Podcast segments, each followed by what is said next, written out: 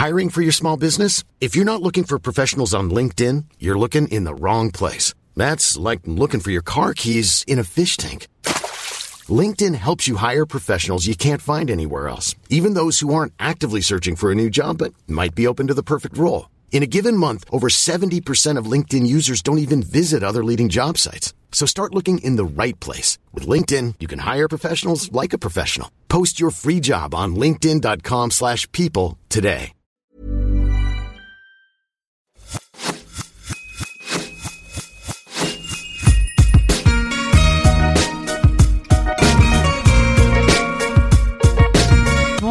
Je suis Laura Pouliken et vous souhaite la bienvenue sur l'Aléa, le podcast qui parle du risque. J'ai créé ce podcast pour déconstruire la vision traditionnelle du risque et montrer ses effets positifs dans nos vies. Tous les 15 jours, j'invite des hommes et des femmes qui viendront vous donner les clés et les outils pour devenir pleinement la personne que vous devez être en prenant les risques nécessaires.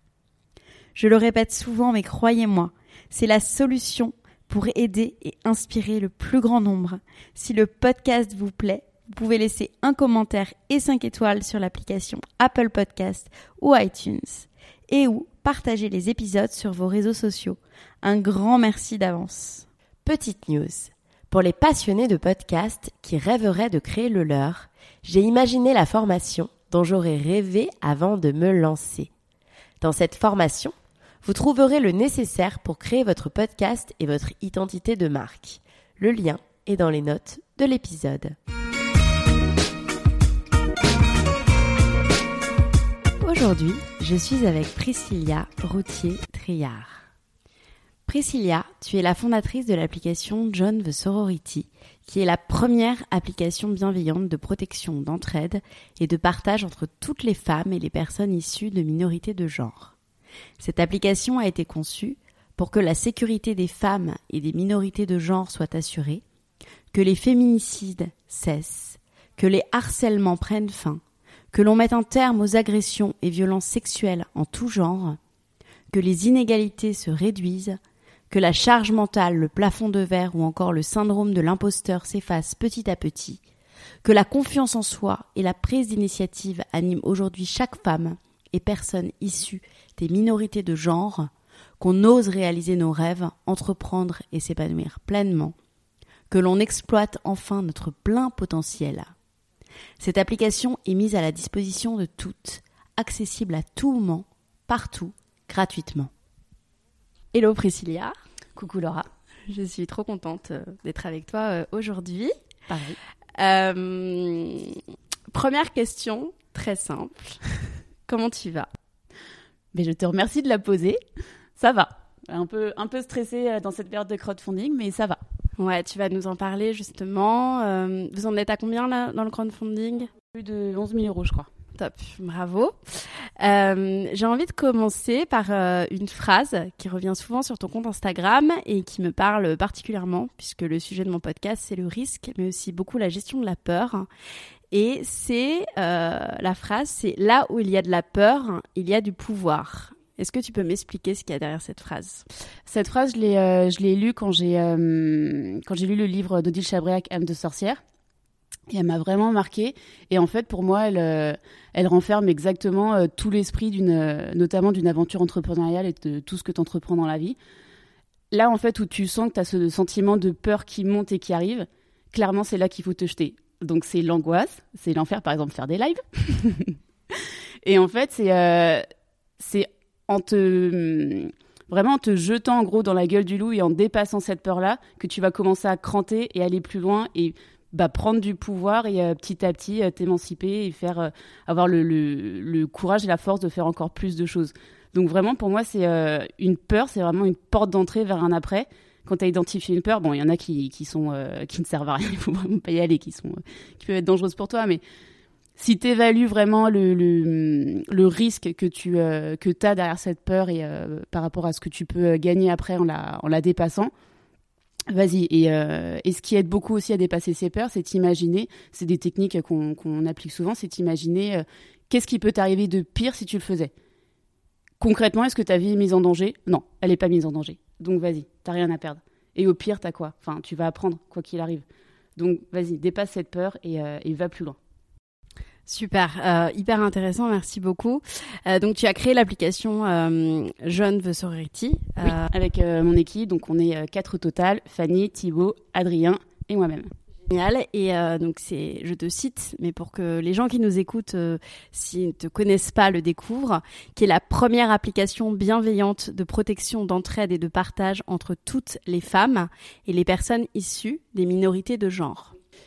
Donc, je vais t'expliquer euh, pour te répondre à qui est ouverte l'application. Donc, elle est ouverte, comme tu le dis, à toutes les femmes et personnes issues de minorités de genre, et donc pas aux hommes cis. Donc, euh, homme né homme et euh, vécu homme. du coup, donc l'application n'est pas faite contre les hommes, mais pour les femmes et personnes issues des minorités de genre. Pourquoi? Parce que les critères en fait d'acceptation sur l'application, ça va être est-ce que tu estimes que tu as eu un vécu en tant que femme dans ta vie? Oui, non. À n'importe quel moment de ta vie, oui, non. Si oui, dans ce cas-là, tu sais exactement de quoi il s'agit. Tu as déjà fait face au harcèlement, notamment de rue, tu as fait face à différents types de violences verbales, physiques, potentiellement sexuelles. Tu as, tu as forcément vécu une de ces scènes dans ta vie. Quand, quand j'expliquais en fait le concept de l'application au tout début, euh, quand on a lancé euh, officiellement sur les réseaux en, en, en octobre 2019, euh, je pitchais en fait à, des copains hommes ou à des hommes en général. Je mettais 20 minutes à leur expliquer et la question d'après c'était et ton business plan, etc. Donc des questions très concrètes. Je pitchais à peine 20 secondes à une femme, directement à tiltait, elle avait les yeux qui s'écarquillaient et elle me disait c'est un truc de ouf. Donc tu as eu un vécu en tant que femme, tu sais ce que c'est. Et j'avais vu là-dessus. Euh, euh, juste pour, euh, si tu veux, si les personnes qui nous écoutent veulent regarder, une vidéo qui a été faite par Ni pute ni soumise, que j'ai trouvé complètement dingue. Elles ont pris un comédien, elles l'ont déguisé en femme et elles l'ont mis dans la rue pendant une journée. Et du coup, il a vécu pendant une journée ce à quoi on était confronté. À la fin de la journée, le mec, il a dit, mais je n'aurais jamais pensé de ma vie.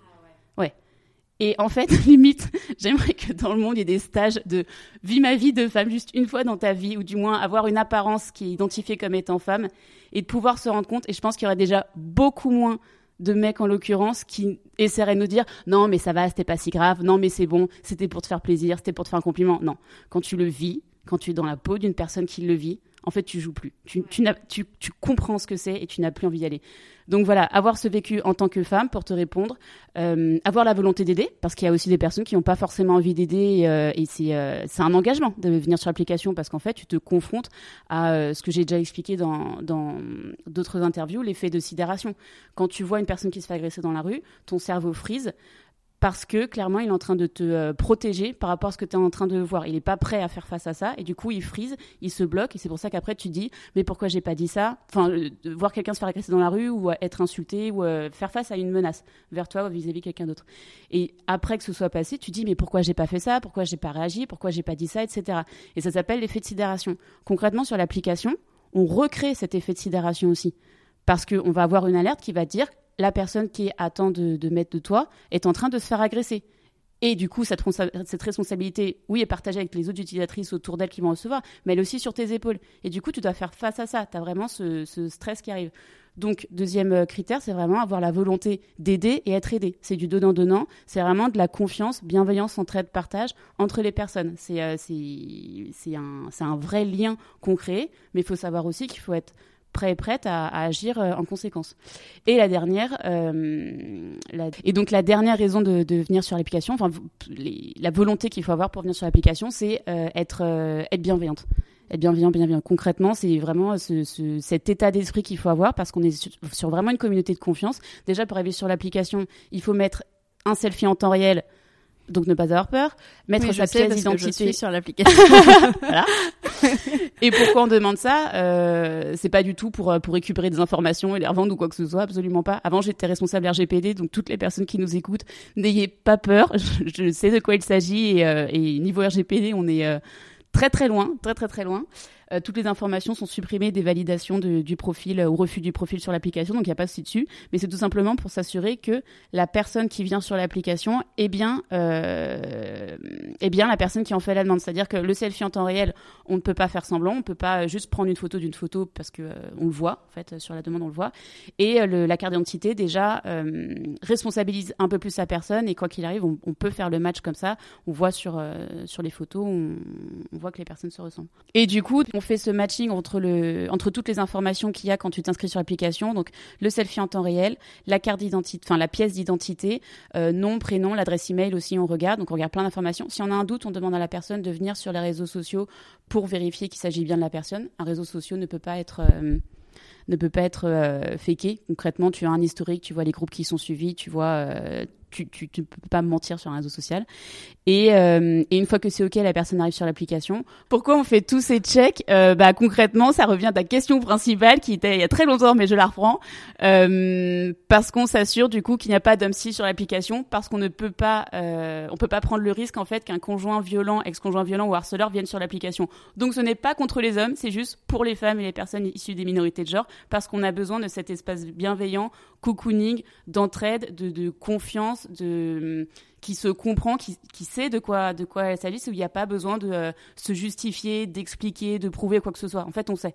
Mmh. Donc voilà, mmh. c'est vraiment cet espace euh, qu'on fait euh, vraiment transpirer dans toute l'application, sur nos visuels, sur notre communication, sur tout ce qu'on fait. C'est vraiment un espace cocooning pour nous où la bienveillance est le maître mot. Super. Avant de revenir justement sur euh, sur cette application, euh, ton déclic pour la créer, justement cet univers visuel et graphique, euh, j'ai envie de revenir sur ton enfance parce que c'est ce que je fais beaucoup dans le podcast. Et toi, tu es, tu sembles avoir une détermination presque sans limite. Tu as ce côté aussi bah, féministe, forcément. j'ai envie de de savoir déjà quel enfant tu tu étais, quel genre d'enfant tu étais. Est-ce que tu avais déjà cette détermination dans ce que tu entreprenais Et ensuite, si tu étais euh, féministe finalement, si tu avais cette sensibilité par rapport aux femmes ou c'est venu après, plus tard dans ta vie? Je pense que depuis que je suis petite, je sais que euh, je, veux, faire quelque chose qui a, qui a un impact et, euh, et, mener un projet vraiment qui a du sens pour moi. J'ai fait de burn-out, donc la perte de sens, la volonté de faire quelque chose qui, qui puisse aider et avoir des résultats concrets, clairement, je l'ai en moi et j'en ai beaucoup souffert. Euh, j'ai toujours été la très bonne élève parce que euh, mon parcours fait que euh, j'ai dû me battre, faire mes preuves et, toujours chercher en fait l'approbation des gens, vouloir faire plus, vouloir plaire. de, par mon histoire familiale, j'ai dû, y aller, quoi. J'ai dû me, battre. Et, et du coup, je pense que tout ça, je l'avais en moi. J'ai jamais passé le pas, et c'est grâce à ce deuxième burn-out où clairement, je suis tellement arrivée à un stade de chaos et de rien que, euh, que toutes les portes se sont ouvertes dans ma tête. J'ai euh, été suivie par euh, ma médecin traitant qui m'a arrêté, qui a été très bienveillante avec moi et qui m'a clairement dit je suis là, je vais te protéger. Comme là, justement, tu es allé un petit peu vite. Est-ce que tu peux nous expliquer donc le pour, pourquoi tu as fait des burn-out, dans quel dans quel euh, contexte. Dans quel contexte? Alors mon premier burn-out était en 2013 et euh, je donc c'était mon premier job et je me suis euh, je me suis beaucoup investie dans ce job parce que euh, c'était assez élitiste entre guillemets dans le sens où euh, si on n'avait pas fait prépa on passait pas. C'était le, le, le, leitmotiv tu fais pas prépa tu passes pas. Donc j'avais fait prépa tant mieux. Mais j'ai fait une école de commerce euh, moyenne, c'est c'est euh, c'est pas très beau à dire, mais euh, j'avais pas fait les les trois premières ou cinq premières, et du coup j'ai été embauchée un salaire avec cette fameuse grille de, salaire qui qui est juste improbable. J'ai été embauchée avec un salaire qui était bas, mais je me suis battue, j'étais très contente d'avoir ce job-là, et il s'avère que trois ans plus tard, je me suis rendu compte que je formais des personnes euh, qui étaient payés 10 cas de plus que moi, qui ne connaissaient absolument rien et qui arrivaient sur le marché du travail. Euh, moi, j'avais déjà automatisé énormément de choses et, euh, beaucoup, je m'étais très, enfin vraiment investi dans, la boîte. Et j'étais toujours payé 10 cas de moins que ces personnes-là. Et là, dans mon cerveau, ça n'était pas possible en fait de continuer comme ça. Et donc pendant six mois, je savais pas ce que j'avais. Enfin, donc le matin, tu te lèves, tu pleures, tu tu, tu t'es déprimé, tu as une perte de sens complète, tu es énervé au fond de toi, tu as le feu, c'est vraiment le, mot, c'est le feu, tu te consumes de l'intérieur. Et euh, ça s'en est devenu physique. Je n'arrivais donc j'ai fait une euh, fibroscopie pour savoir ce que j'avais. J'avais une hernie hiatale qui commençait à arriver, donc mon corps commençait à prendre le relais dessus. Et là, je me suis rendu compte qu'il fallait vraiment que je fasse quelque chose et je m'en suis sortie en quittant ce job tout simplement. Tout simplement. dans la semaine, euh, tout est parti. Mais j'ai toujours maintenant cette chose en moi et je sais que euh, c'est Ça revient, c'est que ça va pas. Exactement. Toutes les personnes qui ont fait un burn-out, je pense, ont, euh, ont cette, cette flamme au fond d'elles qui peut se réactiver à n'importe quel moment. Tu penses que le corps est vraiment lié à l'esprit par rapport à ça ah, et que le corps. Complètement. C'est pour ça que maintenant je fais de la naturo et si on en parlera plus tard, mais complètement. Et, et, le deuxième, c'est. sera l'objet d'un deuxième podcast. Avec plaisir. Et le deuxième, bah, c'était mars 2019. Du coup, Schéma différent, c'était pas pour l'argent cette fois-ci, c'était euh, question d'investissement et de confiance. J'étais euh, arrivée numéro 2 d'une euh, d'une société qui faisait partie d'un grand groupe, enfin qui fait partie d'un grand groupe. Et euh, je me suis beaucoup, beaucoup investie dans ce boulot. Euh, il était, enfin, le rythme était intense. Je, je faisais tout pour les équipes. Euh, enfin, bon, j'avais les mains dedans. Et euh, j'ai un call avec mon responsable à ce moment-là. Tu vas avoir l'exclusivité. Et, euh, et, je vois que ça traîne, ça traîne, et les réponses sont, euh, sont assez vagues et euh, assez détachées. À un moment, je lui dis directement, en fait, t'en as rien à foutre de ce que je suis en train de te dire. Et la personne me répond non. Et là, tout s'arrête. là, dans mon cerveau, tout s'arrête. Et, et ça a été ah ouais. les semaines. Ouais. Les semaines qui ont suivi, c'était la descente. Et ma hernie a, a explosé limite immédiatement. Enfin, ça a été. Déjà, je sentais que ça, ça commençait à chauffer. Ça revenait. Parce que, mmh, ouais. mmh. Et euh, arrive ce qui devait arriver. Au final, je, je, finis par aller voir mon médecin traitant. Je m'étais jamais fait arrêter de ma vie parce que euh, les gens qui font des burn-out sont pas du tout des gens qui. Non, et puis parce qu'on nous apprend aussi que finalement, quand on s'arrête, c'est de la faiblesse, enfin des Exactement. conneries comme ça. Les gens qui font des burn-out ne sont pas des gens faibles. C'est ouais. des gens qui se surinvestissent et qui Bien donnent sûr, tout pour. euh, au contraire. Au contraire. Et du coup, je me fais arrêter, donc je le vis hyper mal. Donc là, pendant une semaine, je, ben, me sens comme une merde. Hein. Je, me dis, mais, euh, mais moi, je me fais arrêter. Enfin, je, niveau ego, c'était, euh, ben, c'était, bien. Et euh, deuxième semaine, donc en fait, t'es arrêté pendant deux semaines quand t'es arrêté par un médecin traitant. Et deuxième semaine, je me dis, euh, mais je peux plus y retourner. Enfin, je, je me suis tellement épuisée, j'ai tout donné, je, je, je veux plus, j'y arrive plus. Et euh, et du coup, je vais chez, je retourne chez la médecin euh, à la fin de ces deux semaines-là, et là, je suis limite en train de trembler en, en parlant, je pleure, enfin, c'est, l'enfer. Et là, elle me dit, donc ce que je dis tout à l'heure, euh, euh, je te crois, le burn-out est une maladie réelle, euh, je suis là pour toi, je vais te protéger, et quoi qu'il arrive, tu ne retourneras pas. Ça me fait des frissons ce que tu dis, ce qu'elle t'a dit, c'est ouf. Mais c'était vrai, c'était. Mm. Et là, euh, là en fait, elle m'a débloqué, euh, enfin mais un, un, monstre dans ma tête et euh, je me dis mais la bienveillance humaine est juste sans limite. Et, il faut juste que tout le monde le sache. Pourquoi on nous l'inculque pas? Pourquoi Pourquoi c'est pas le premier truc qu'on nous dit quoi? Et, euh, et, je me dis, mais, mais il faut que tout le monde le sache. Comme une mabouche, je me dis, mais il faut Mm. que tout le monde le sache. Et je sors du cabinet, et, euh, et là, le mot sororité m'arrive en tête. Donc maintenant, sororité adelphité, mais le mot sororité m'arrive en tête parce que je lisais du coup le livre euh, Âme de sorcière de Dilcha Briac. Et je sais, mais je pense que je le lisais de façon inconsciente, et je vais, repasser, je vais reparler du coup de la euh, question du féminisme que tu m'as posé tout à l'heure. Et euh, ce mot arrive, et je me dis, mais. Mais en fait, c'est ça. Enfin, on a un lien hyper puissant qui est entre nous. Est-ce que tu peux justement pour nous expliquer pour ceux par exemple qui nous écoutent et qui savent pas, le, qui connaissent pas ce mot, moi je sais que je l'ai découvert il y a peut-être deux trois ans, mais c'est vrai qu'avant je connaissais pas. Ce que c'est la sororité? La, sororité, la sororité, c'est la solidarité entre femmes. Et adelphité, sororité entre. Il euh, n'y a plus de notion femme ou homme, c'est vraiment euh, frère, sœur. C'est euh, en anglais on dit siblings. Il n'y a pas de, de sexe là-dessus. Donc c'est vraiment cette entraide, cette bienveillance et cette solidarité qu'il y a. Et je me dis mais c'est exactement là. Et là plein de scènes en fait me remontent notamment dans ma vie professionnelle où tu as une réunion, tu as des réflexions de merde, euh, tu vas euh, la façon dont t'es habillé tout le temps jugé. Si t'es énervé, on te demande si t'as pas tes règles alors que ça n'a rien à voir. C'est juste qu'en fait le taf c'est de la merde ou la personne a dit de la merde. Enfin Mm. c'est euh, je dis plein de gros mots dans ton podcast. et euh, et je me dis, mais on serait bienveillants et bienveillantes les uns avec les autres. Et dans toutes ces situations, en fait, on serait plus solidaires. Mais ça se changerait tellement. Enfin, on serait dans une salle de réunion. Moi, ça m'est arrivé. Salle de réunion, il y a 40 personnes, deux femmes. Et là, t'as un mec qui te prend à, à partie et qui te pose une question absolument personnelle devant tout le monde. Tous les mecs vont se mettre à rigoler bêtement. Il y a même des nanas qui peuvent se mettre à rigoler bêtement parce que c'est l'effet de groupe, on y va, mode hyène. Et toi, tu regardes le truc et tu te dis, mais c'est quoi le délire? Et il n'y a pas une personne qui réagit. Qui réagit ou qui va dire, en fait, ce que tu es en train de dire, c'est sexiste, c'est blessant, c'est méchant, personne n'oserait te le dire. Et là, tu es juste en train de, de, de, bah, de tout reposer sur cette personne-là, elle ne l'a pas mérité. Ce que tu fais humainement, c'est lâche et c'est nul. Là, tu l'as blessé profondément. Il y a une personne qui dirait, tu, tu viens de la blesser, mais jamais recommencerait. Elle aurait tellement honte devant tout le monde et les gens arrêteraient de rigoler. Mais il y a cette espèce d'esprit qu'on continue à faire vivre. Et en fait, c'est la première idée qui m'arrive. Je fais, mais il faut qu'on soit bienveillants et solidaires les uns avec les autres. Et c'est les premiers euh, souvenirs qui sont arrivés dans ma tête. Et après, il y en a plein qui sont revenus. Et je me dis, mais il faut qu'on ait euh, un moyen de s'activer et de nous lier entre nous. Et donc, il se passe euh, cette première prise de conscience où le mot sororité m'arrive ce jour-là. Le lendemain, je prends le métro. Et là, je vois physiquement toutes les, toutes les femmes en l'occurrence, dans la rame de métro, les unes à côté des autres. Et je me dis, mais mon idée va bien plus loin, en fait. On est vraiment toutes connectées. Et si je savais que la personne euh, au bout de la rame de métro est en train de se faire agresser, je sais ce que c'est, j'ai qu'une envie, c'est d'intervenir, c'est de faire semblant de la connaître, inverser cet effet de sidération, que ce soit l'agresseur en fait qui, qui vive cet effet, genre attends, elle connaît quelqu'un, mais c'est pas logique, et du coup son cerveau frise et, euh, et il s'arrête de faire les choses. Tu peux pas continuer d'agresser quelqu'un quand tu quand une personne connaît cette personne-là. Mm. Donc je dis, mais j'ai qu'une envie, c'est d'intervenir, de faire semblant de la connaître, d'engager la discussion, même un truc anodin, genre, hé, comment ça va? La meuf est en train de se faire Ça tripoter. déstabilise. Mais oui, le mec, il fait, Mm. mais il se passe quoi? C'est pas possible. Et du coup, je me dis, mais il faut tellement un outil en fait concret qui permette de nous lier et euh, et savoir qu'en fait toutes ces situations-là, on les vit et on est là les unes à côté des autres et on a ce truc en nous, on a cette flamme qui fait qu'on a vraiment envie de l'activer et de, de s'entraider. Et euh, et quand j'ai commencé à faire mes recherches dessus, je me suis dit, mais euh, on prend aussi le problème à l'envers. On fait que dire euh, qu'est-ce que fait l'État?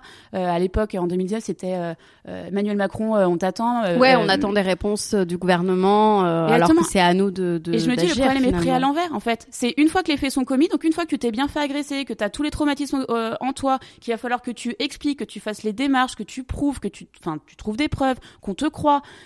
C'est à toi de, de, de, de gérer les choses. Mais non, en fait, c'est- c'est pas ça. Faut juste que ça se passe pas parce que ça doit pas se passer. On doit pas vivre euh, ces choses-là. C'est pas normal. Et on est toutes les, tous les uns à côté des autres, les unes à côté des autres. On est hyper liés. Enfin, si la personne à côté de moi déjà agissait, ça n'aurait même pas lieu. On n'aurait pas à parler du reste. Et ça ne doit pas se passer. Et du coup, euh, là, je me dis, mais donc il faut cet outil concret. Qu'est-ce qu'on fait? Et euh, mais ça me, du coup, ça me consommait vraiment de l'intérieur. Pour le coup, j'étais omnibulée par ça. Et je me suis dit, bah, on a toutes un téléphone entre les mains. Et là, je me suis dit une app. Et là, mais là, l'enfer parce que parce que c'est cliché, euh, ça coûte hyper cher. Tout le monde fait des apps. Va dire à tes potes ou ta famille que tu vas faire une app. Les gens, ils, te regardent genre mais putain, mais elle est en train de péter un plomb. euh, dans quoi elle s'engage? Et puis, euh, c'est énorme à faire. Mais je lâche pas le truc. Et du coup, petit à petit, euh, je pense que je réponds à tes questions suivantes, mais je vais continuer. Euh, petit à petit, je monte mon équipe, donc je me dis que j'ai pas envie de coder, que euh, j'ai pas envie de faire du graphisme, et euh, je propose à, à une amie euh, de faire mon logo. Au final, j'ai beaucoup plus loin, et je lui propose carrément de s'associer à moi et de vraiment créer tout cet univers bienveillant autour de l'appli, parce que je veux qu'on se sente bien dessus, que ce soit une expérience complète qu'on vit. Et et il me faut euh, un développeur. Je passe des entretiens avec des agences digitales qui m'annoncent 100 000 euros que je n'ai pas. Et euh, par contre, je les pitch en fait que sur les fonctions. Je leur dis pas de quoi de quoi il s'agit parce que je voulais encore. Euh, j'ai toujours pas répondu à la question du féminisme, mais je vais y arriver. Je voulais, je voulais pas enfin, je voulais pas commencer à parler dessus. Je voulais vraiment moi bien me faire mon idée et je me considérais pas comme féministe à l'époque, donc j'avais besoin de faire ce cheminement-là et j'en reparlerai. Et, euh, et du coup, euh, via ces entretiens, je réussis à choper la techno qu'il faut, qui est la techno React utilisée par euh, Facebook pour développer iOS et Android en même temps. Et en fait, ça va être mon, ma porte d'entrée pour trouver mes développeurs. Et ce que je fais, c'est que je continue à tout baser sur l'humain, la bienveillance. Je me dis, on est tellement liés, ça peut que. en émettant des, des demandes au fur et à mesure, tu attires au final les gens qui peuvent y répondre. Et euh, j'en parle partout autour de moi. Et au final, c'est ma sœur qui en parle à son copain, qui en parle à un autre copain, copain. Il y a six personnes entre moi, du coup, et Thibaut, mon CTO. Et euh, donc, euh, il y a six personnes entre toi et le président de la République, il y a six personnes On entre est toi et reliés, CTO. On ouais, est par tous reliés. six personnes. euh. Et du coup, je prends ma voiture, j'y vais, je le pitch, et là, je te la fais courte. En gros, euh, il me dit oui, ok pour la presta, mais je repars en me disant j'ai vraiment confiance en lui, il s'est passé quelque chose, je veux vraiment lui proposer que ce soit un bébé qu'on partage. Je le pitch du coup sur l'idée, il me dit c'est ouf, et du coup, j'ai mon CTO Thibaut qui a des parts, Fanny, ma graphiste, qui a des parts, et Adrien qui nous rejoint par la suite, qui va avoir des parts. Adrien, si tu m'écoutes, je te promets, ça arrive. Et du coup, qui arrive, et, euh, et on a deux développeurs, et une graphiste et moi-même. D'accord. Et du coup, euh, en effet, ouais, tu as répondu à pas mal de questions. Et la question Euh, du féminisme, du coup, non, je me considérais pas du tout comme féministe parce que euh, il s'est passé plein de scènes comme ça dans les différents jobs que j'ai faits, euh, dans des startups ou des gros groupes, c'est dans toutes les entreprises ça se passe. Et à chaque fois, en fait, je je faisais partie de la team. euh, Enfin, je vais dire un gros mot, la, la connasse de base qui rigolait avec les mecs, les mecs sont mes potes. Enfin, je suis vraiment tout le temps entourée d'hommes et euh, je faisais moi-même les balagues et euh, j'étais ah mais tu vas pas te la taper ou tu vas pas faire ça. Enfin, tous ces trucs mais hyper ouais, trash. ouais. J'y allais. Mm. Et en fait, quand j'ai eu cette prise de conscience, je me suis dit, mais t'es le problème. En fait, on est tout et tous le problème. C'est tellement ancré en nous. Là, t'es en train d'avoir une prise de conscience, mais regarde tout ce que t'as fait avant, toute la merde que t'as fait avant. Et là, petit à petit, j'ai ouvert les yeux et je me considérais pas comme féministe à cette époque. Pour moi, c'était le cliché de euh, tu desserres ta cause, t'es hystérique. Enfin, c'était euh, tous ces trucs-là. Et je pense qu'on l'a toutes à un moment euh, euh, plus ou moins ouais, dans la tête. Non, mais euh, j'avoue, moi aussi. Hein, les, les, personnes autour on est tellement éduqués comme ça, malheureusement. Et puis pas dire non. que... Et puis ouais, ouais, ouais. c'est c'est vraiment un espèce de système qu'il faut Mm. complètement casser. Le Mais ça commence dès l'enfance en fait. Oui. Ça commence, on éduque différemment les enfants, les garçons et les filles. On leur ça dit pas les mêmes mais- choses. mais nous, notre génération. Ouais, ça, on, nous, ouais, notre génération, on a été confrontés à ça. Ça évolue peut-être maintenant, les bébés qui naissent maintenant et encore, mais mais c'est vrai que. Donc c'est un vrai Mm. travail de déconstruction. Et pourquoi j'en parlais pas du coup au début de ce que je faisais Parce que j'avais besoin moi de me déconstruire et de me réapproprier du coup euh, euh, les termes, je sais pas, mais en tout cas de savoir exactement où je me plaçais et ce que j'avais en moi. Et oui, clairement, je suis féministe. Tout ce que je fais est le féminisme à fond. Donc euh, je, suis très fière maintenant de le dire que je le suis. Mais il y a vraiment ce chemin que j'ai dû faire et j'ai écouté euh, plein d'autres personnes qui aujourd'hui aussi euh, se, se déclarent féministes et notamment Noémie Delattre que bah, j'adore et qui est en soutien dingue pour The Sorority. Et pareil, j'avais écouté un live d'elle qui disait non, oui, au début non plus, ce mot-là, je ne l'utilisais pas. Mais en fait, si, c'est celui-là. Et s'il faut donner un mot, bah oui, c'est celui-là. Et ce n'est pas que les femmes qui sont féministes. Les hommes sont mes féministes. En fait, le féminisme, c'est juste ne pas être ok avec tout ce qu'on va faire euh, tout ce qu'on va faire subir aux femmes. Et c'est femmes et personnes issues- de min- de minorités de genre. C'est euh, c'est juste que c'est pas ok. C'est qu'on est toutes et tous égaux et on n'a pas à faire une distinction de comportement vis-à-vis à ces personnes là c'est juste pas normal. On est des êtres humains c'est juste pas normal Et pour revenir donc euh, concrètement dans donc dans l'application et dans ce que tu as mis en place, donc ça y est, tu avais ton équipe, donc vous étiez euh, quatre, et euh, et toi du coup, vous avez fait une première levée de fonds, c'est ça pour donc c'est des crowdfunding c'est des crowdfunding, Ouais. mais pardon, ouais, Bah, on un reste, crowdfunding. pareil, je reste vraiment sur le côté humain et parce que je te disais tout à l'heure, je, je souhaite mettre toute mon énergie et mon temps aujourd'hui sur les gens qu'on aide. J'ai fait, on m'a souvent demandé, euh, vous avez combien d'utilisatrices, d'utilisatrices Du coup, est-ce que vous avez atteint votre objectif? En fait, mon objectif, c'était s'il y a une personne que j'ai aidée qui vient me voir, et- qui vient m'écrire et qui me dit merci pour, ça m'a aidé à, j'ai gagné.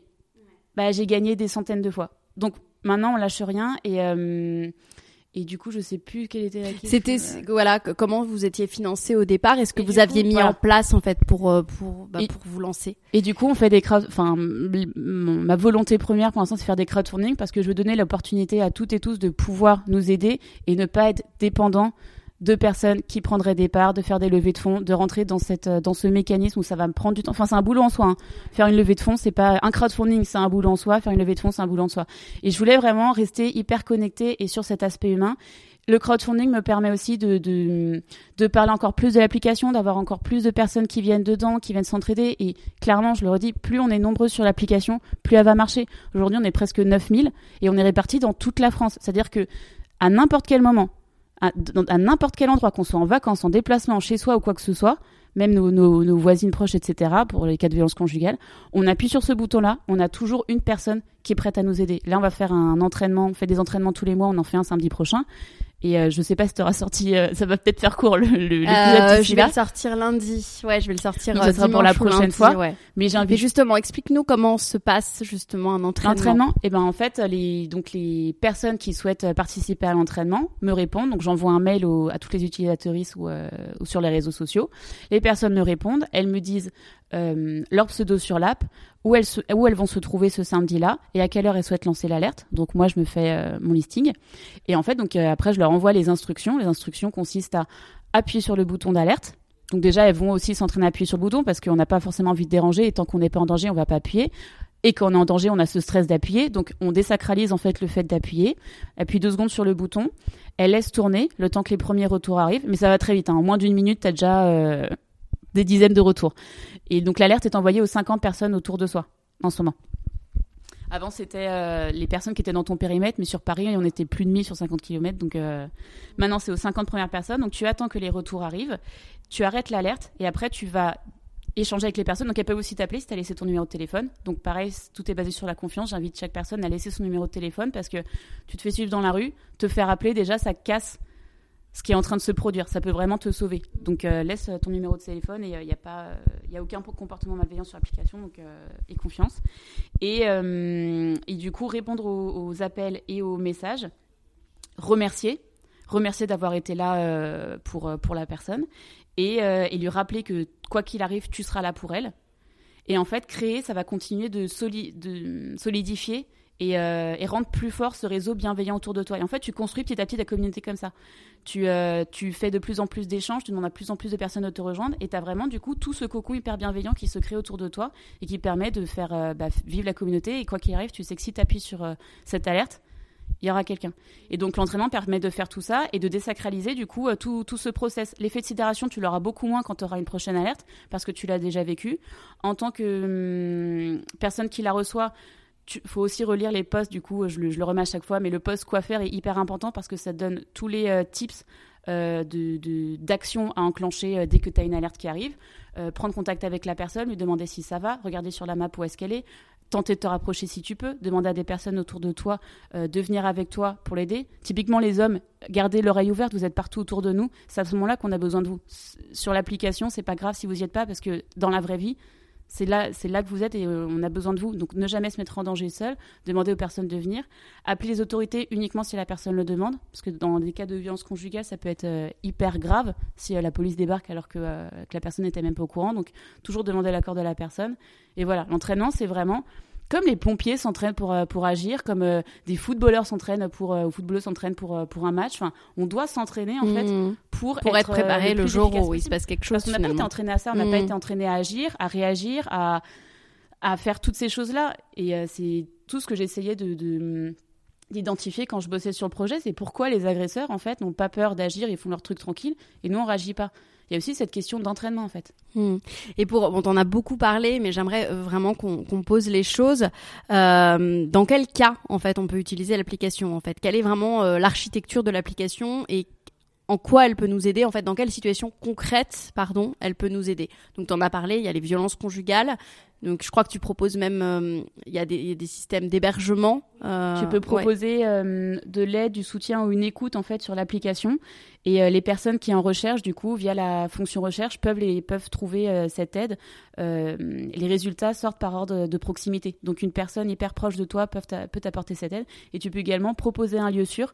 Donc pour n'importe qui peut proposer un lieu sûr. Donc tu as une pièce chez toi ou, ou un logement à disposition, notamment pendant ce confinement où je vous invite vraiment du coup à mettre à jour votre application et si vous avez un lieu sûr euh, qui peut euh, permettre de mettre en sécurité une personne, l'indiquer dessus.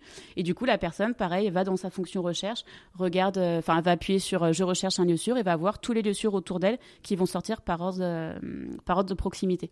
Donc c'est vraiment une- ce lien qui existe et c'est une mise en commun et euh, juste savoir qu'on n'est pas seul aussi. Tu ouvres la map, tu vois, tu vois sur la map où sont les Mmh. personnes. Ouais, Typiquement, tu es dans la rue, tu te fais suivre Hmm. Bah déjà tu peux ouvrir ta map et voir qu'il y a une nana qui est euh, ou une personne qui est, à, qui quelques mètres de toi et commencer à la rejoindre.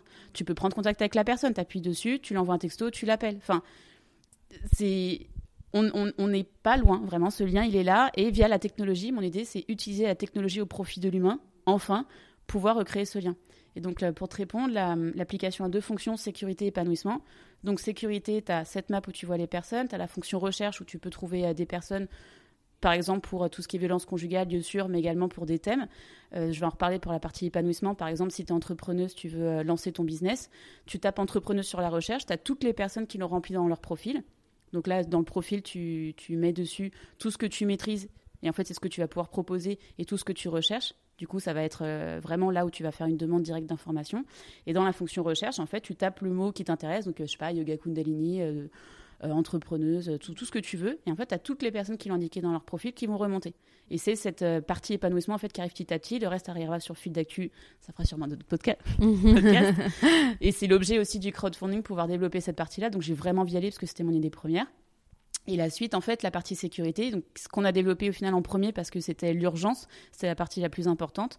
Donc tu as cette map où tu vois toutes les personnes autour de toi, tu as euh, le chat avec qui tu, vas pouvoir, euh, avec lequel tu vas pouvoir échanger avec les personnes, et tu as cette fonction alerte en fait où un- la première fonction c'est un bouton, donc le gros bouton où tu appuies deux secondes et ça envoie l'alerte aux 50 personnes autour de toi. En bas à gauche, tu as hum, une alarme sonore hyper forte. Par exemple, tu captes pas dans le métro ou euh, tu veux vite que ça s'arrête, quelqu'un est en train de te tripoter, bah tu lances cette alarme sonore et en fait ça va recréer cet effet de sidération. Le, bruit va tellement être fort, donc faut bien la remonter. On peut pas la pousser au maximum dès le début, donc pensez bien, appuie sur le bouton pour la monter au maximum et elle va, elle va très fort. Et l'idée c'est de recréer cet effet de sidération où le bruit hyper fort euh, arrive, du coup tous les regards se retournent vers toi, donc vers la personne qui est en train de t'agresser, et du coup l'action se fige. La personne s'attend pas à ce qui est ça et du coup son cerveau doit se friser pour réfléchir à quoi faire et du coup l'action s'arrête. Donc l'alarme sonore, tu as le message écran, il y a marqué dessus je suis en train de me faire agresser, s'il vous plaît, aidez-moi, faites semblant de me connaître. Appelez le 3117 qui est la sécurité dans les transports en commun le 17.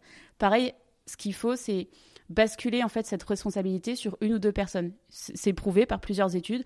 Il faut pas dire euh, euh, aidez-moi. Faut euh, cibler une personne ou deux personnes, leur montrer ce message et en fait vraiment transvaser toute cette responsabilité sur ses épaules. Il va se créer du coup une nouvelle espèce de bulle hyper bizarre, une espèce de moment suspendu où les gens vont vous regarder tous les deux. La personne elle va stresser à se dire mais qu'est-ce qu'elle me veut, qu'est-ce qu'elle me demande et elle sait qu'elle doit agir. L'agresseur va voir le truc, il peut, enfin, il est de toute façon également dans cette bulle, il ne peut que s'arrêter. Donc on inverse encore l'effet de sidération. Et juste, je prends deux secondes pour expliquer l'effet témoin, parce que je trouve ça hyper important et je pense que plus de personnes le sauront. À chaque fois, je le répète, mais non, mais il faut répéter. T'as raison. L'effet euh, témoin, c'est aussi un mécanisme improbable dans notre cerveau qui dit que plus il y a de personnes qui voient une scène de violence ou une scène euh, improbable, euh, moins quelqu'un va agir proportionnellement. Pourquoi? Parce que tu dis qu'il y a tellement de personnes autour de toi que forcément euh, c'est trop dangereux, il faut pas que j'y aille, donc personne ne bouge. Et en même temps, tu dis qu'il y a tellement de personnes autour de toi qu'il y a forcément une personne plus habilitée que toi à agir, et du coup, tu attends. Et ça fait une scène de viol qui s'est passée à Lille au moment où je commençais à bosser sur l'appli. Une femme se fait violer devant tout le monde, personne ne fait rien. Va, il fait témoin. Et juste, on le saurait, c'est prouvé aussi par des études, si une personne le savait et faisait le premier pas, bah, d'autres personnes suivraient et seraient hyper fiers le soir de dire bah, euh, j'ai aidé cette personne, alors qu'elle n'aurait jamais fait si cette personne n'avait jamais fait le premier pas. Mais on s'en fout en fait. Juste gardez-le en tête, faites le premier pas, vous mettez pas en danger à faire un premier pas et le reste suivra. Et la dernière fonction du coup sur euh, l'alerte, c'est les numéros utiles. Donc dessus, vous pouvez appuyer sur le bouton. Il y a plein de personnes qui ont peur. En fait, ça n'appelle pas directement la police, pas du tout. Juste ouvrez, euh, appuyez sur le bouton. Il y a bah, le numéro de la police en cas d'urgence. Euh, le 3117 qui est la sécurité dans les transports en commun, le 3919, euh, les numéros pour les sourds et malentendants, euh, numéros pour, pour les enfants, pour les enfants faisant face victimes de, de violences. Enfin voilà, il y a tous les numéros qui sont là. Et, et donc après, cette partie-là sera adaptée au fur et à mesure qu'on va se débloyer de pays en pays parce qu'on ira. Quoi ouais, justement, tes projets pour l'application là euh, à court terme, à moyen terme et à long terme. Donc là, on est en second crowdfunding. Donc le premier nous a permis de un peu de faire la base, mais pour l'instant, c'est vraiment notre investissement et je fais encore un énorme bisou à l'équipe parce que sans eux et sans leur temps, euh, on n'y serait pas. Et investissement aussi euh, bah, perso, j'ai mis mes économies pour l'instant dedans, donc voilà. Le deuxième crowdfunding euh, permet du coup de passer aux étapes suivantes. Euh, donc les étapes suivantes, la première qu'on a validée, c'est l'application qui peut vivre un an de plus. Donc euh, ça c'est bon. la deuxième, ça va être l'ouverture au moins de... Non, je te disais bêtises. La deuxième, ça va être l'ouverture aux pays francophones. Donc Belgique, Suisse, Canada, Algérie, Maroc, Tunisie. Les pays qui nous l'ont demandé en premier. Ensuite, ça va être l'ouverture au moins de 15 ans parce que Je n'ai qu'une envie, c'est d'ouvrir moins de 15 ans, mais je ne peux pas légalement le faire parce qu'il y a des adaptations de textes et techniques à faire. Il y a des euh, documents et autorisations à, récupérer euh, et, en fait, on peut pas faire ça comme ça. Pour les moins de 15 ans, c'est parce que j'imagine qu'il y a des parents qui demandent... parentale. Euh, bien sûr. Et du coup, bah, c'est aussi du boulot dessus, donc j'ai besoin d'aide pour, pour faire ces développements, mais j'ai qu'une envie, c'est rapidement l'ouvrir parce que oui, les moins de 15 ans vivent des violences, vivent des violences à la maison, vivent des violences à l'école, dans la rue, enfin c'est une priorité, euh, c'est une priorité. Donc euh, aidez-nous. Je, veux vraiment euh, vraiment vite le faire. ensuite, ça va être l'ouverture d'un accès spécifique aux professionnels de l'accompagnement. Donc typiquement les juristes, les avocats, les, les associations, les psychologues, tous les coachs, les coachs de vie, les coachs de sport, naturopathes, enfin toutes les personnes en fait aidantes qui peuvent proposer leurs services auront un accès dédié sur l'application. Et du coup, on vérifiera les profils, par exemple, on vérifiera les cabis, on vérifiera différents types d'informations qui euh, attesteront bien que ce sont des professionnels euh, de, la santé, de l'accompagnement, du bien-être. Et elles auront un accès spécifique du coup sur l'app qui permettra de proposer leurs services via ce système de matching directement aux personnes qui le demandent. Et on, continuera du coup à solidifier ce lien et elles pourront bah, trouver une clientèle patientèle et les personnes en demande pourront trouver euh, des, personnes qui correspondent vraiment à leurs besoins et échanger avec elles en one-to-one -one sur l'application. Ensuite, le palier suivant, le palier suivant, c'est le fil d'actualité. Donc j'ai plein, plein, plein de demandes. Des, des, retours sur l'app, des retours euh, sur les réseaux de euh, l'application bouge pas, je veux le fil d'actualité. Bah moi aussi, mais c'est aussi beaucoup de boulot. Donc aidez-nous à aidez-nous à aller plus loin. c'est des choses de dingue qui arrivent et j'ai qu'une envie, c'est qu'on y aille. Donc donc allez-y, soutenez-nous. Euh, et le crowdfunding est sur KissKissBankBank et on a jusqu'au 25 novembre du coup 2020 qui est la journée internationale pour l'élimination des violences à l'égard des femmes. Donc hyper important. Euh, le palier suivant, du coup, ça va être l'accès aux professionnels de la sécurité. Typiquement, tu es dans un parking, et ben tu lances l'alerte et euh, ces personnes-là n'ont pas accès à l'application, c'est vraiment un accès euh, parallèle et elles vont pouvoir avoir l'alerte qui arrive directement sur leur écran et intervenir au plus vite. Donc pareil, on vérifie que c'est bien des professionnels, on vérifie les profils, on vérifie que les personnes sont en échange avec elles pour s'assurer que voilà.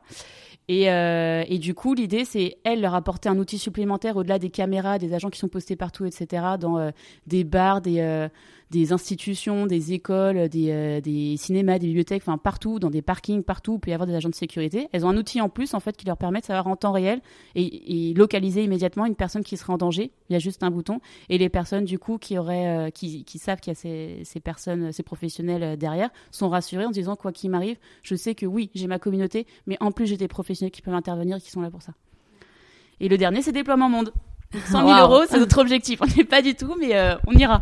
Quoi qu'il arrive, on ira. J'ai encore euh, deux questions avant de passer aux petites questions que je pose toujours euh, à la fin du podcast. c'est donc des questions un petit peu plus finalement personnelles sur ton aventure. Donc tu as déjà fait deux burn-out mhm. et lorsqu'on est en lancement, en phase de lancement, on passe énormément de mhm. temps jour et nuit sur son projet, mm. donc sur ton application. Comment toi, euh, tu gères euh, cela donc à titre euh, personnel, donc avec ton mari, tes deux enfants, tes mm-hmm. deux bébés, et et puis aussi donc déjà dans ce point de vue un peu personnel familial, et puis après toi pour te protéger et pour te protéger d'un troisième burn-out finalement. Eh ben, je l'ai frôlé parce que de toute façon, comme je disais, c'est cyclique. Enfin, quand tu as fait un, un burn-out, tu l'as au fond de toi. Donc si tu ne fais pas attention, tu ne protèges pas, tu vas l'avoir.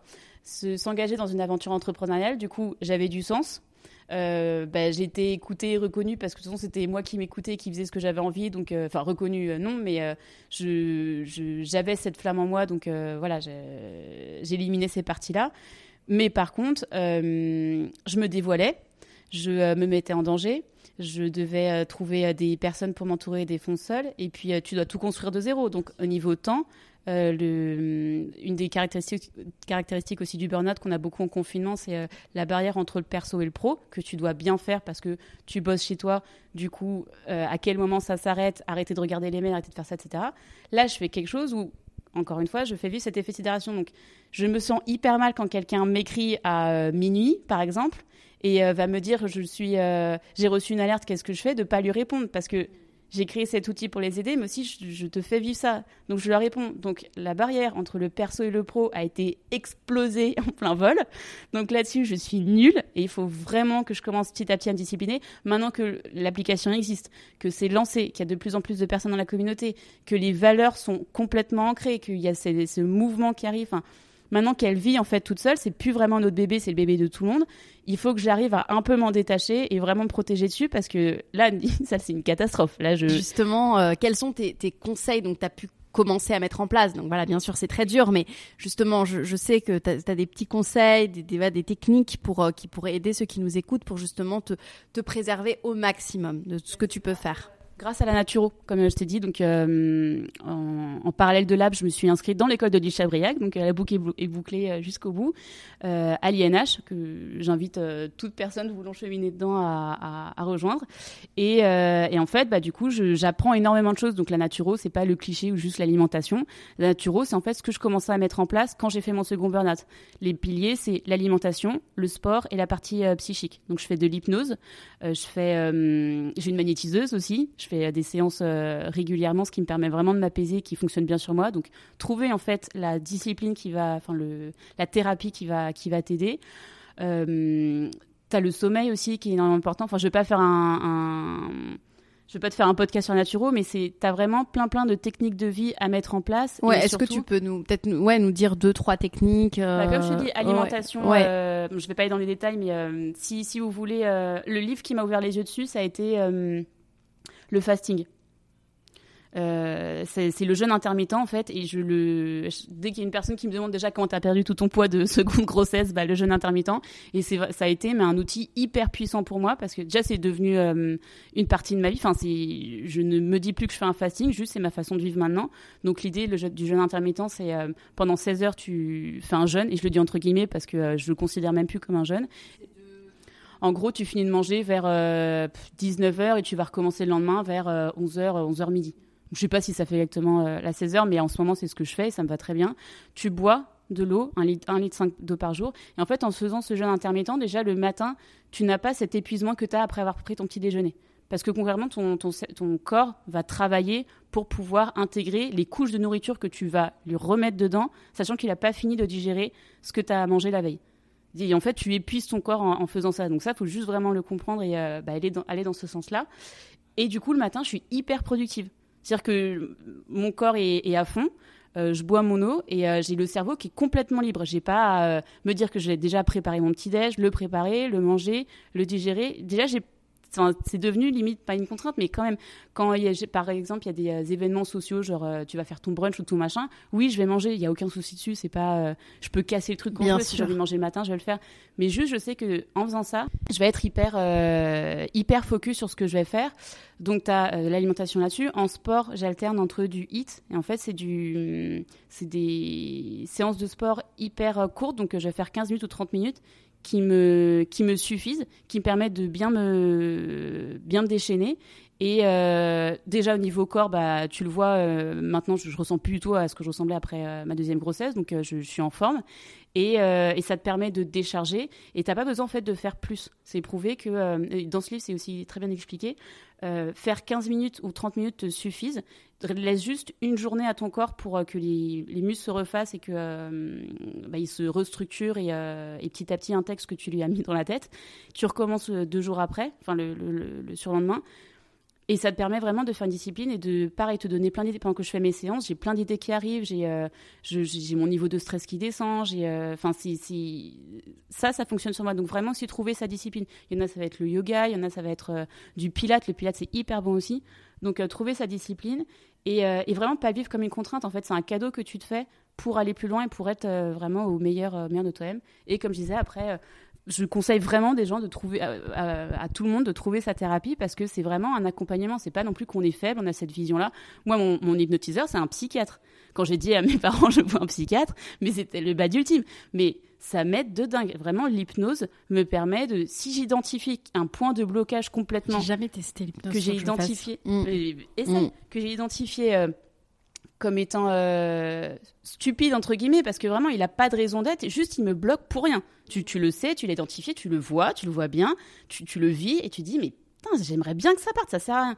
Bah, avec l'hypnose, j'arrive à le travailler. On, on, discute, je lui dis je travaille là-dessus, il me met en état d'hypnose qui marche très bien sur moi et euh, plus t'en fais, plus en fait. À distance, tu fais l'hypnose Non, non, euh, ah en, en, réel. Et tu arrives dans cette espèce d'état de conscience modifié. Et dans cet état-là, bah, tu peux travailler vraiment des sujets de fond. Et quand tu sors d'hypnose, c'est pas parti, c'est avec le temps que ça part petit à petit. Mais en fait, tu as l'impression que euh, le sentiment que ça me fait, c'est que ton souci, en fait, arrive dans une case. C'est mmh. rangé, c'est OK. Hmm. Maintenant, c'est bon, c'est là, c'est OK. Je sais qu'il est là, hmm. je le vois, mais euh, ça ne ça me pourrit plus la vie. Donc voilà, trouver une thérapie. Puis après, tu as euh, plein d'autres techniques, des massages, marcher dehors dans la nature, pieds nus dans la rosée du matin, manger vert, bah, c'est l'alimentation. Enfin, plein de choses en fait qui te font du bien, fais-les. Juste fais-les et écoute-toi et prends du temps pour toi. C'est hyper important. Il y a le boulot, il y a la famille, les petits. Et oui, c'est chaud, le rythme est très chaud. Mais pense à toi et prends du temps pour toi, c'est hyper mmh. important. Hyper intéressant. On va finir par une, voilà, une dernière question et après aux petites questions que je pose à la fin.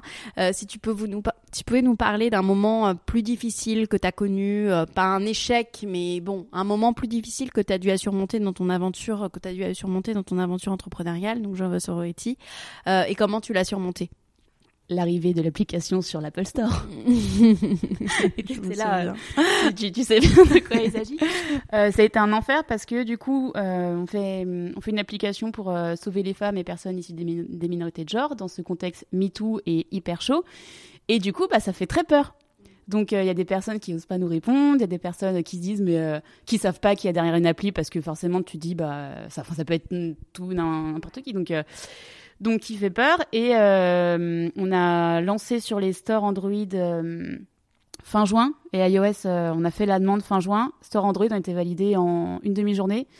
Et, iOS, deux mois et demi. J'ai eu plus de 10 échanges avec les équipes, du coup, en Californie, sur la console pendant l'été où en fait ils me reposaient, reposaient, reposaient des questions sur le fonctionnement, sur la sécurité. Donc niveau sécurité, encore une fois, je le redis, n'ayez pas peur, on est très loin.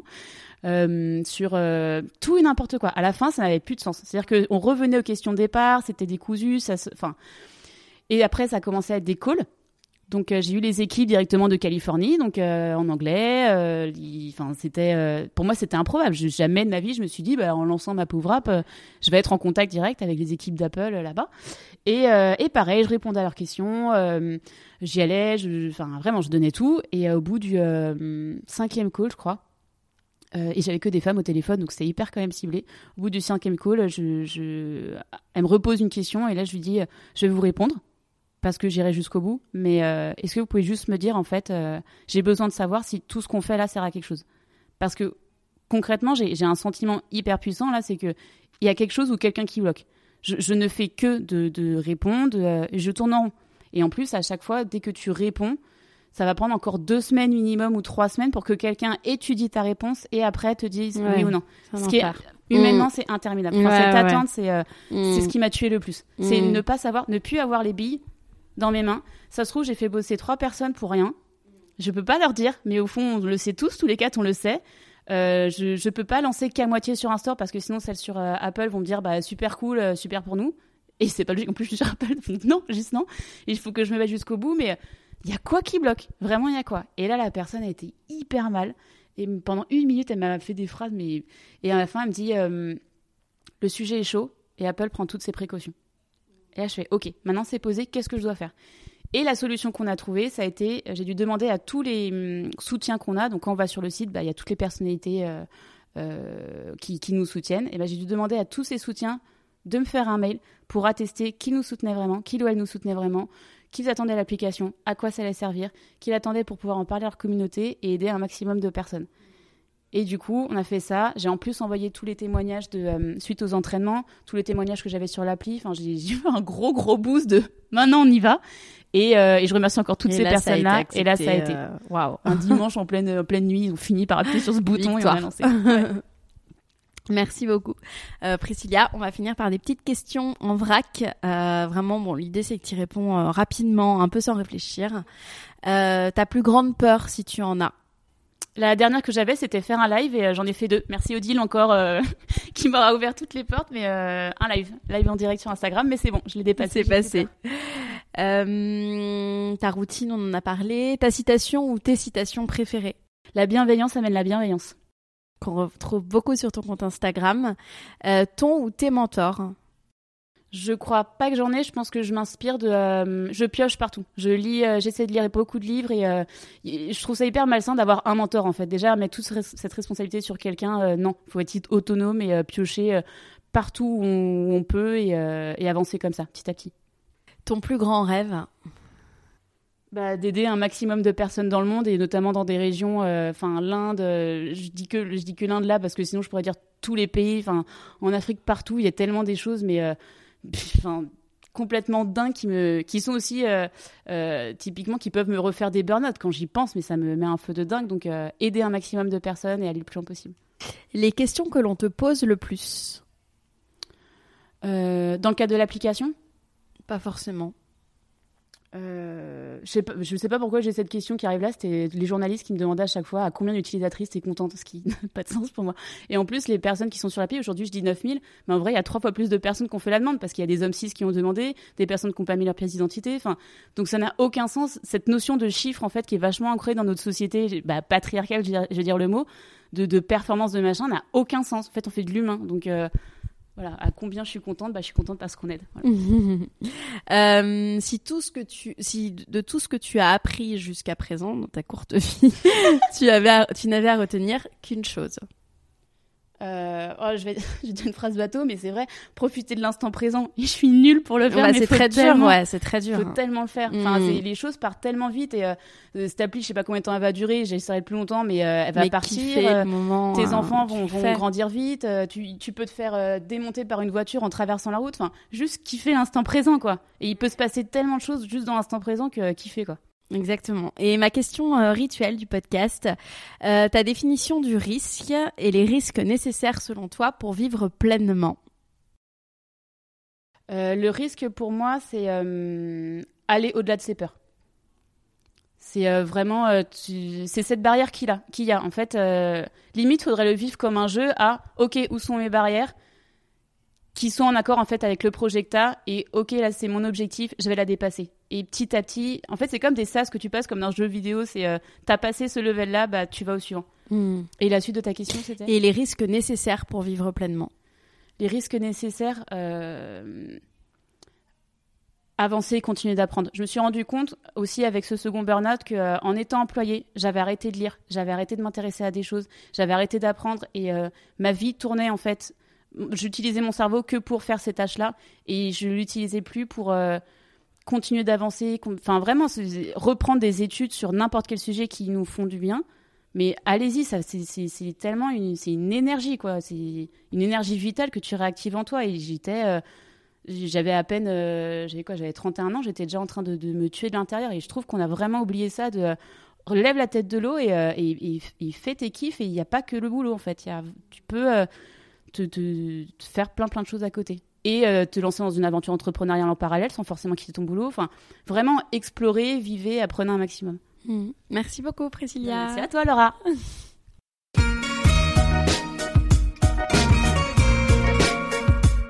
Vous venez d'écouter l'Aléa. Merci d'avoir passé ce petit temps avec moi. Quelques petites infos en plus avant de se quitter. Vous pouvez suivre l'actualité du podcast sur mes comptes Twitter et Instagram, L'eau from Paris, ou encore le compte l'alea.podcast. À bientôt!